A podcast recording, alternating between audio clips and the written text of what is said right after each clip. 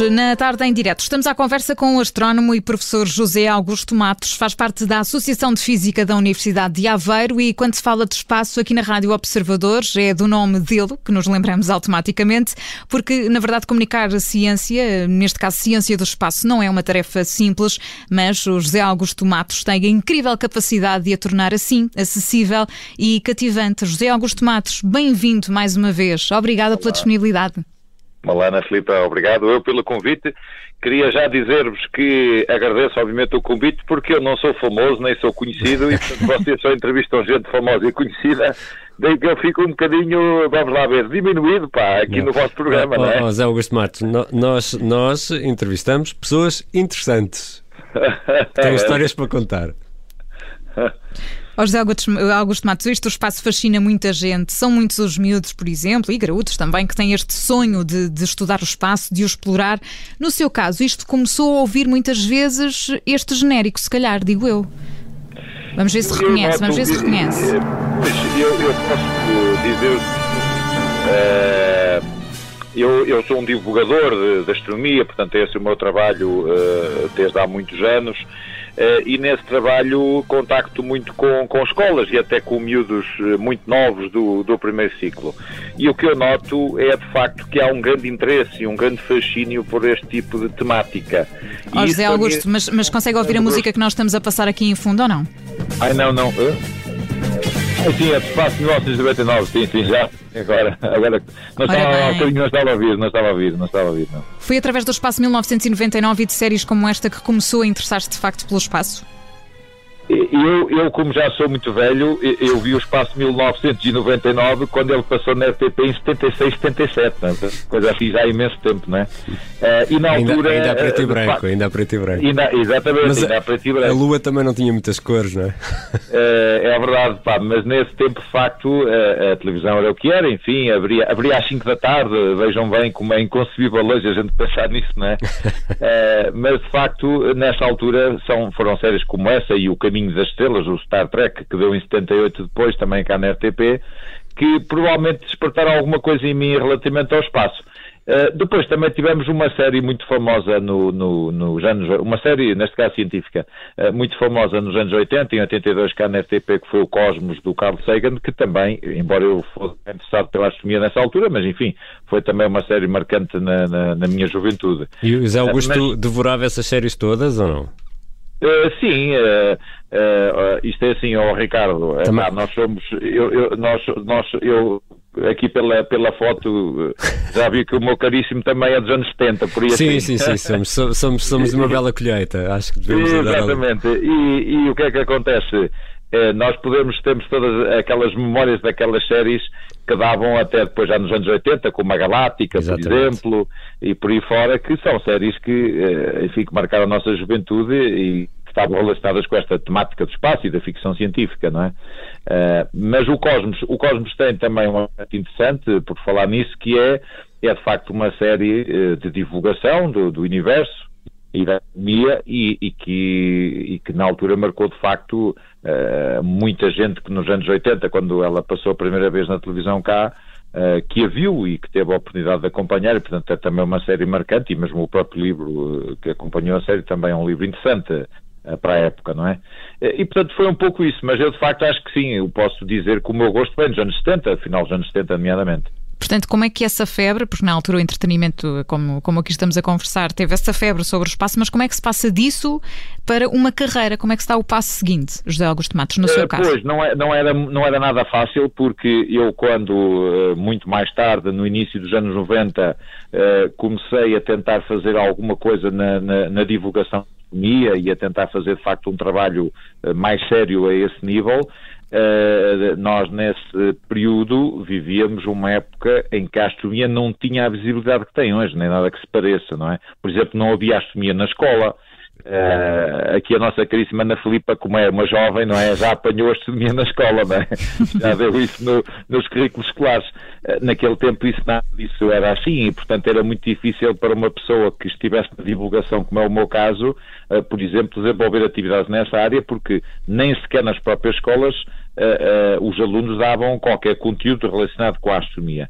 Isso depois começou a mudar a partir de 94, 95, que foi quando a astronomia começou a entrar nos currículos, uh, e, e criou-se uma dinâmica muito positiva. Há também que salientar nessa altura o Ministério da Ciência liderado pelo saudoso uh, José Mariano Gago, que foi de facto um homem, um político naquela altura e um ministro que uh, deu atenção à divulgação da ciência, criando Ciência Viva, enfim, e promovendo uma série de iniciativas, e eu acho que é a partir daí, a partir de meados dos anos 90, final dos anos 90, que a astronomia começa a ter uma certa visibilidade, porque começam a haver, uh, cá está, atividades de divulgação, nas escolas, no verão também, por exemplo, e começa-se a ganhar ali uma certa dinâmica que hoje penso que é positiva e que, obviamente, hoje há uma série de iniciativas que vão decorrendo por ali por lá uh, e que vão dando esta visibilidade à astronomia. Oh, Zé Augusto, e é também por essa altura uh, que começamos também a descobrir aquilo que é uh, o prazer de estar,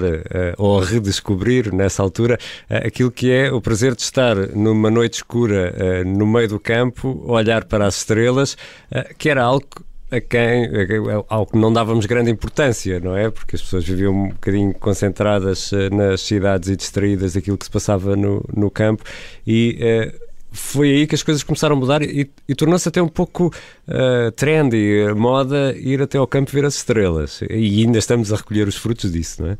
Uh, sim, eu por acaso tive, uh, tive neste aspecto alguma sorte porque eu vivi grande parte da minha vida numa aldeia e, portanto, nós na aldeia de facto tínhamos algum acesso ao céu escuro à noite.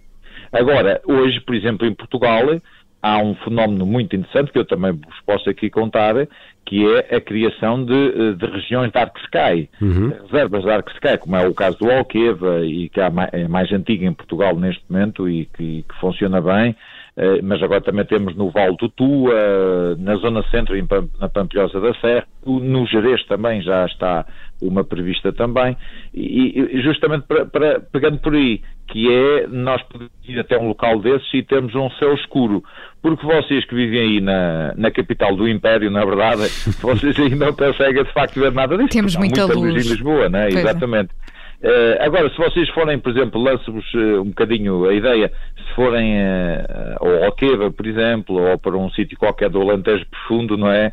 Aí vocês realmente têm um céu escuro, um céu bonito de, de apreciar, e é aí que eu noto que as pessoas já têm essa experiência de ter a possibilidade de observar um céu que é realmente escuro e que, onde se vê a Via Láctea, por exemplo, agora no verão, não é? Uhum. Uh, portanto, essa experiência não é possível na cidade. Mas o José Augusto Matos anda sempre com um telescópio na mala do carro ou não?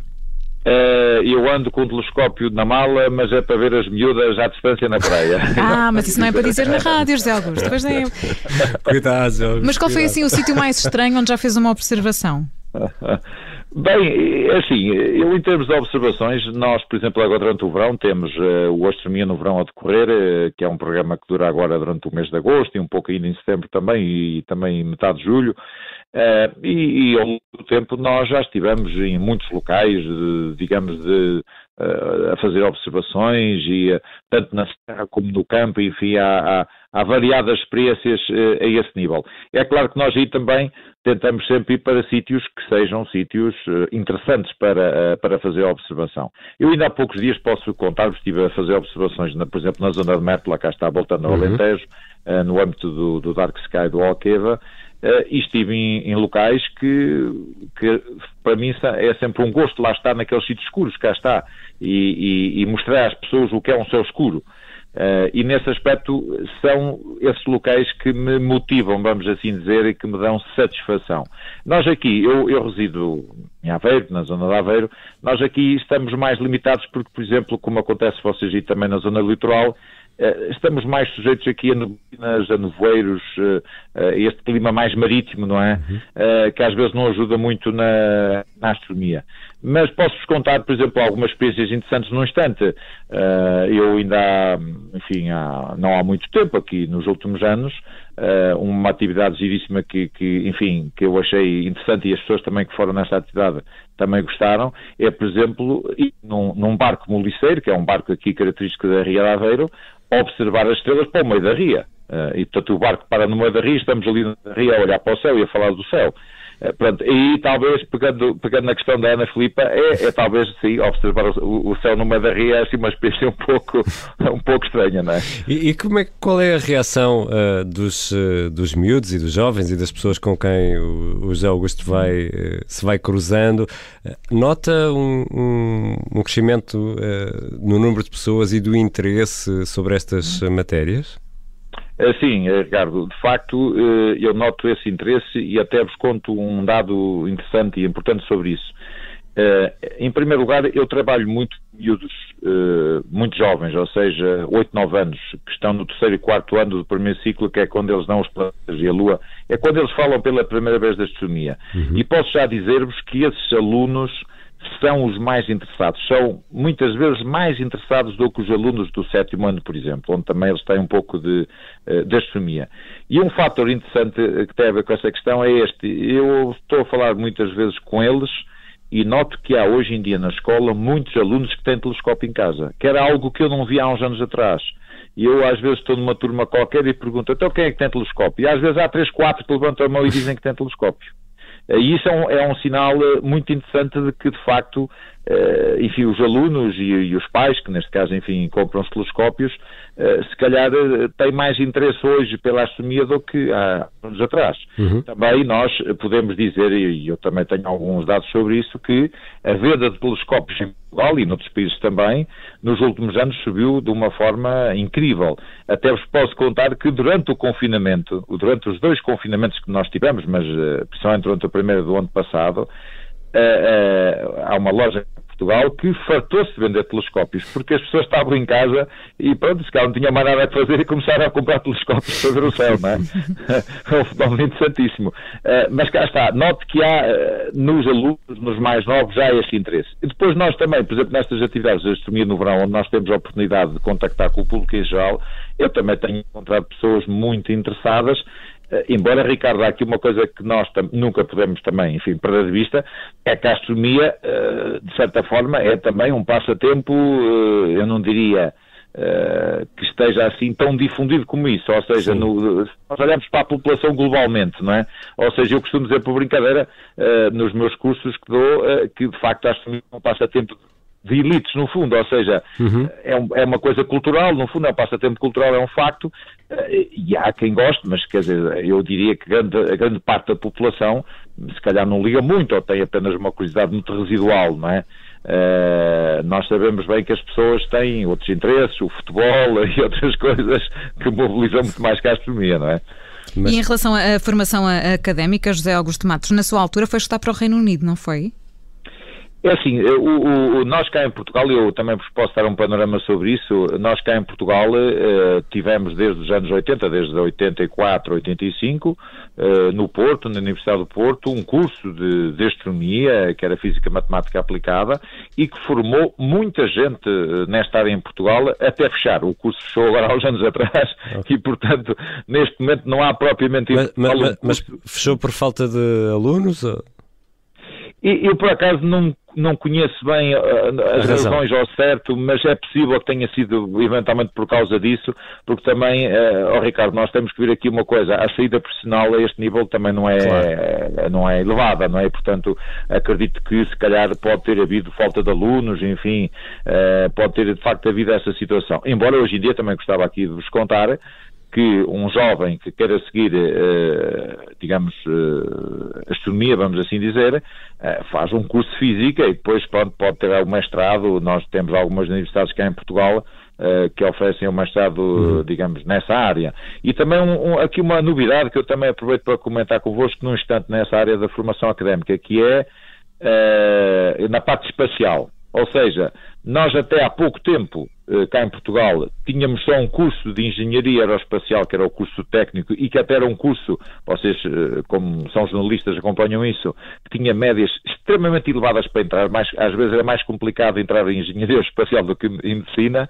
eh, e agora, uhum. curiosamente, a Universidade de Aveiro vai ter um curso de engenharia aeroespacial que vai abrir este ano letivo, e também se fala da Universidade do Minho, em Braga, também ter um curso de Engenharia Espacial, ou seja, aí também há, neste momento, pelos vistos, uma aposta, uh, pelo menos uh, das universidades, uh, nesta área, embora eu também deixo aqui sempre a minha reserva de que também a saída na área de engenharia espacial em Portugal também não é nada por ela, é, né? mas enfim, agora vejo que há uma febre sobre o espaço em Portugal interessante, digamos, esse nível. E depois, voltando à astronomia, também ao longo do tempo nós tivemos muitos jovens portugueses que se formaram cá em Portugal eh, e que depois foram embora. Nós temos eh, gente uh, noutros sítios, na, na, Agência Espacial Europeia, enfim, no Observatório Europeu do Sul, em instituições, em universidades europeias, americanas, enfim, noutros locais do mundo, uh, que de facto ficaram por lá, porque eu tenho que salientar um aspecto que eu acho que, enfim, que é sempre relevante aqui, que é, de facto, as saídas profissionais cá em Portugal são, a este nível, são muito reduzidas claro, e, portanto, também não vale a pena andarmos iludir as pessoas, não é? É um pouco isso, não é?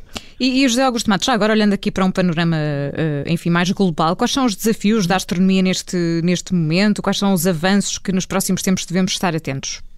Os motivos bem, pelos é... quais vamos ligar ao José Augusto Matos nos próximos tempos. Exatamente. Eu gosto sempre de falar convosco, é sempre um gosto quando vocês me ligam. E nós gostamos de ouvir. Eu, eu, eu queria contar o seguinte sobre isto. Obviamente que a astronomia neste momento é uma ciência muito dinâmica e, e como vocês eh, pronto, acompanham obviamente as notícias também, eh, há sempre, eu diria quase todos os meses, não é, eh, descobertas que vão sendo feitas e anúncios, por exemplo, do planetas extrasolares, a exploração de Marte, agora está muito uh, em voga, não é, a questão de, de, destas, destes robôs, destes rovers que nós temos em Marte, uh, e portanto uh, há sempre, a esse nível, há sempre novidades. E a astronomia posso dizer-vos que neste momento tem, eu diria, um futuro radiante, porque de facto, para já o universo é, é, demasiado vasto e, portanto, nós daqui a mil anos, se ainda estiver cá a humanidade, ainda vamos andar a investigar o universo daqui a mil anos, dois mil anos. Uh, e, e, e, além disso, de facto, uh, vê-se que há um grande investimento. Por exemplo, neste momento estão a ser construídos grandes telescópios. Vai ser lançado um novo telescópio agora para substituir o Hubble este uhum. ano, o James Webb Space Telescope, que será lançado em princípio em novembro deste ano e que será também, de facto, um telescópio revolucionário que nos vai permitir observar coisas fantásticas no universo. E, e, depois também um aspecto que eu também aqui rapidamente vos posso contar, que é o aspecto da exploração planetária do sistema solar. Vocês têm acompanhado que há cada vez mais missões nos planetas claro. e estão previstas uma série delas para os próximos anos que vão ainda também dar-nos uh, novos conhecimentos nessa área. O sistema solar é aqui o nosso jardim, está aqui ao lado, enfim, podemos chegar ali a Marte, a Júpiter, a Saturno e, portanto, temos também nesse aspecto uma dinâmica muito, muito forte mesmo. E depois há a parte da exploração espacial, que é, o que é um, um campo à parte, mas que também nos tem suscitado, eu diria, grande interesse e até agora, como vocês sabem, com o turismo espacial, não é? Que Gran, nós comentamos já. Grandes emissões, também, é? grandes emissões. E, exatamente, grandes emissões e, portanto, nesse aspecto eh, eu estou uh, também a ver se, se vocês convencem aí o, o, pessoal da rádio a comprar um bilhete e a irmos todos lá dar uma volta. Isso, isso, isso, olha, eu gostava muito, José Augusto Matos, gostava muito. Há pessoas que têm medo, acho que não, acho que não ia ter grande receio. Qual foi, qual foi assim a pergunta mais desarmante que ah. aqueles sabichões de 5 anos já, já lhe ah. fizeram, José Augusto Matos? Eh, ora bem, eh, pois assim de repente, de repente há, há perguntas realmente muito, muito curiosas que, quando nós estamos com eles. Eu acho que eh, há, uma, há um aspecto aí nessas que é interessante que é a, a inocência, a, a, ingenuidade não é, dos miúdos quanto a uhum. estas idades que perguntam coisas do tipo se eu já fui ao espaço, se eu já fui à Lua, Uh, se eu sou astronauta, não é? Portanto, há muito essa pergunta habitualmente e eu que também gosto de lhes pregar umas partidas e costumo dizer que sim, que tem casa na Lua e tem casa em Marte e, portanto, passo lá umas temporadas, não é? José Augusto Matos, este fim de semana vai estar também em Matozinhos e, portanto, eh, quer-nos explicar o que é que vai acontecer no Museu, é assim que se chama? Sim, é verdade, é assim que se chama. É um grande evento onde, de facto, vamos estar uh, este sábado. Uh, é um evento organizado entre a Associação de Física da Universidade de Aveiro e a Câmara de Matosinhos, no Museu da Quinta de Santiago, em Matosinhos também. Uh, e é um evento que nós já fazemos com a Câmara de Matosinhos há, há, muitos anos, mas que nos últimos anos tem tido uma visibilidade muito grande e, e, e, muita adesão também, ou seja, nós realmente estamos a contar que este sábado aquilo tem atividades à tarde e atividades à noite, mas de facto que seja muita gente lá no Museu da Quinta, enfim, embora nós temos condicionantes por causa da questão da pandemia, mas, mas dentro do possível eh, estamos a contar com isso. E é um evento que nos tem dado muito gosto em fazer pela adesão do público, que tem sido fantástica, embora o sítio, cá está, voltando à questão dos sítios, o sítio propriamente dito não é grande sítio para observar, porque fica de facto na zona urbana de Matosinhos, não é? E nós ali o céu é, é fraco, só vemos a luz planetas praticamente.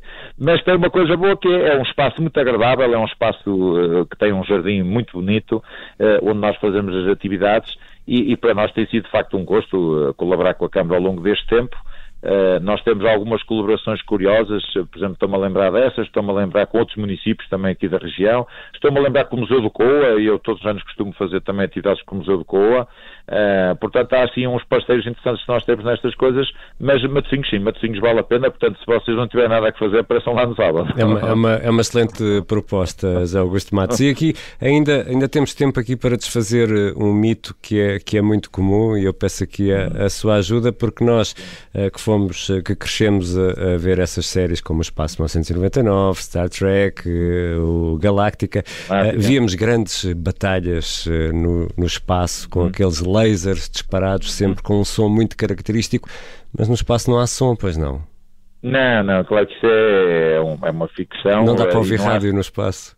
Não dá para ouvir rádio, é verdade. Uh, não, quer dizer, dá para ouvir rádio. Se, dá para, dá para espalhar o sinal, não é? Exatamente, vocês conseguem emitir o sinal e se vocês estiverem dentro da nave, uh, captam obviamente o sinal. Agora, aquilo que nós víamos nestas séries e que ainda hoje se vê, vocês Exato. quando vão ver, uh, sei lá, a Guerra das Estrelas, por exemplo, agora não falta claro. aí filmes da Guerra das Estrelas, esses efeitos às vezes ainda estão lá, não é? E, e não há som porquê? Porque de facto uh, o, o espaço como é vazio, o, é, o, este som, esta coisa, nós estamos a falar aqui num, numa sala ou num estúdio como vocês estão aí, o som propaga-se através do ar. E, portanto, não havendo ar, vocês não vão ouvir uh, explosões nem nada dessas coisas, não é? Uh, mas, de facto, as séries têm, tinham esses efeitos, ainda hoje, enfim, vemos algumas séries com esses efeitos e alguns filmes também em que isso acontece, uh, para dar, obviamente, uma uh, um aspecto assim mais espetacular. Quer dizer, imaginem que é vocês estarem a ver um filme como o 2001, Odisseia no Espaço, do Kubrick, em som, portanto, vocês veem imagens e tal, e aquela coisa a acontecer, as naves a andar e mais faz aquilo, não, mas não é assim, parece, parece, que falta ali qualquer coisa, não é? Exatamente. Claro. Quando nós metemos som, metemos explosões, metemos tudo isso, é mais vibrante, portanto, tem essa vantagem. Fica, fica já desfeito aqui um mito. O José Augusto Matos é astrónomo e juntou-se à tarde em direto. José Augusto Matos, já sabe, vamos chateá-lo muitas vezes. Quando é para falar de espaço, Ana, falamos consigo. Se for preciso, uh, já agora, uh, o Ricardo, a gente não falou, mas uh,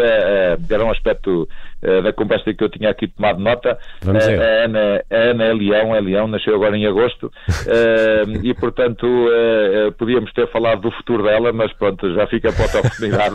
Sim, depois vemos isso nas estrelas noutra oportunidade, José Augusto Matos. Obrigada, até à próxima. Um abraço. Obrigado, até à próxima. Obrigado, Obrigado. Obrigado.